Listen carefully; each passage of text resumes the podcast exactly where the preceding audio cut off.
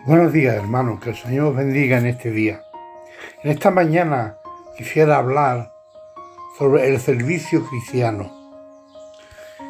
Y en el servicio cristiano vemos el primer ejemplo en Jesús. Fue ejemplo de servicio, de entrega a los demás. Dice la palabra de Dios que mejor es dar que recibir. Una vez escuché a un psicólogo hablar que recibe más gozo el que da que el que recibe. Y ya lo dice la palabra del Señor, que mejor es dar que recibir. Tenemos que prepararnos para, para servir al Señor. Y lo primero que tiene que haber en una vida que quiere servir al Señor es conversión.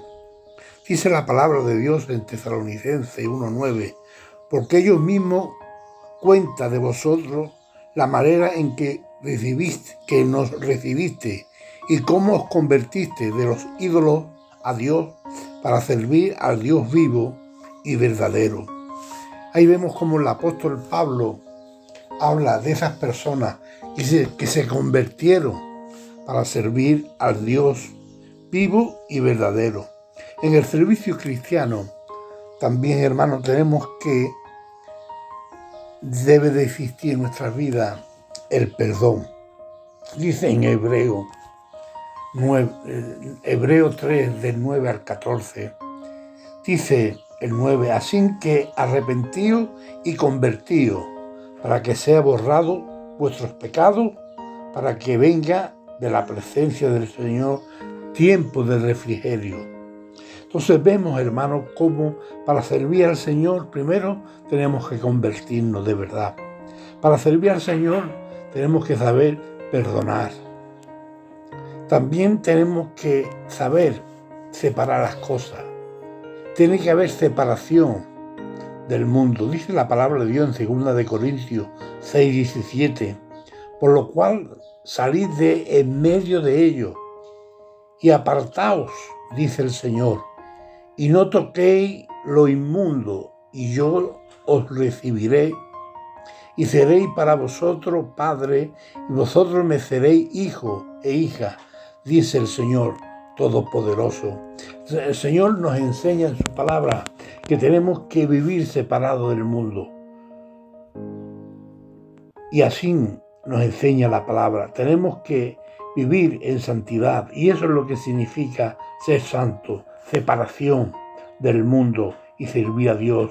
Cuando servimos al Señor, tiene que haber gratitud en nuestras vidas.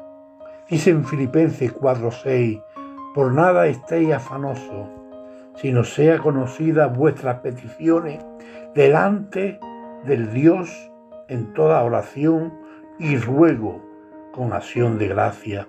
Hermano, en nuestro corazón debe de haber una verdadera gratitud en el Señor. También en el servicio cristiano debe de haber consagración Dice en Isaías 6:8, después oír la voz del Señor que decía, ¿a quién, ¿a quién enviaré?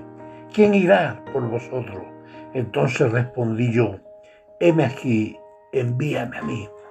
Por eso, hermano, en nuestro corazón tiene que haber separación, es decir, debe de haber santidad, debe de haber gratitud, debe de haber consagración en nuestras vidas No podemos servir al Señor sin gratitud, sin consagración. dice la palabra del Señor, la manera de servir. Dice con todo el corazón. Dice en Deuteronomio 10, 12. Ahora pues Israel, ¿qué pide a Jehová tu Dios de ti? ¿Qué pide Dios de nosotros? Sino que tema a Jehová tu Dios, que ande en todos sus caminos y que ame y le sirva a Jehová tu Dios con todo tu corazón y con toda tu alma.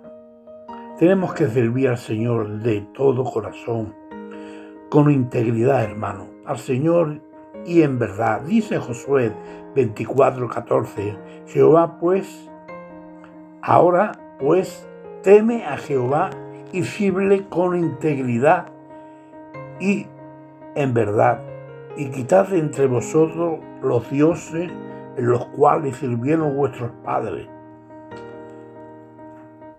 en otro, en al otro lado del río, en Egipto, y servir a Jehová. Tenemos que ser íntegros, hermanos, para el servicio del Señor. No podemos tener falsedad en nuestras vidas. No podemos aparentar lo que no somos. Tenemos que tener ánimo.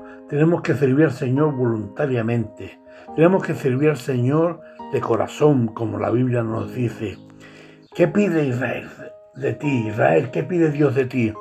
Que le sirva, que lo ame con todo tu corazón y con toda tu alma.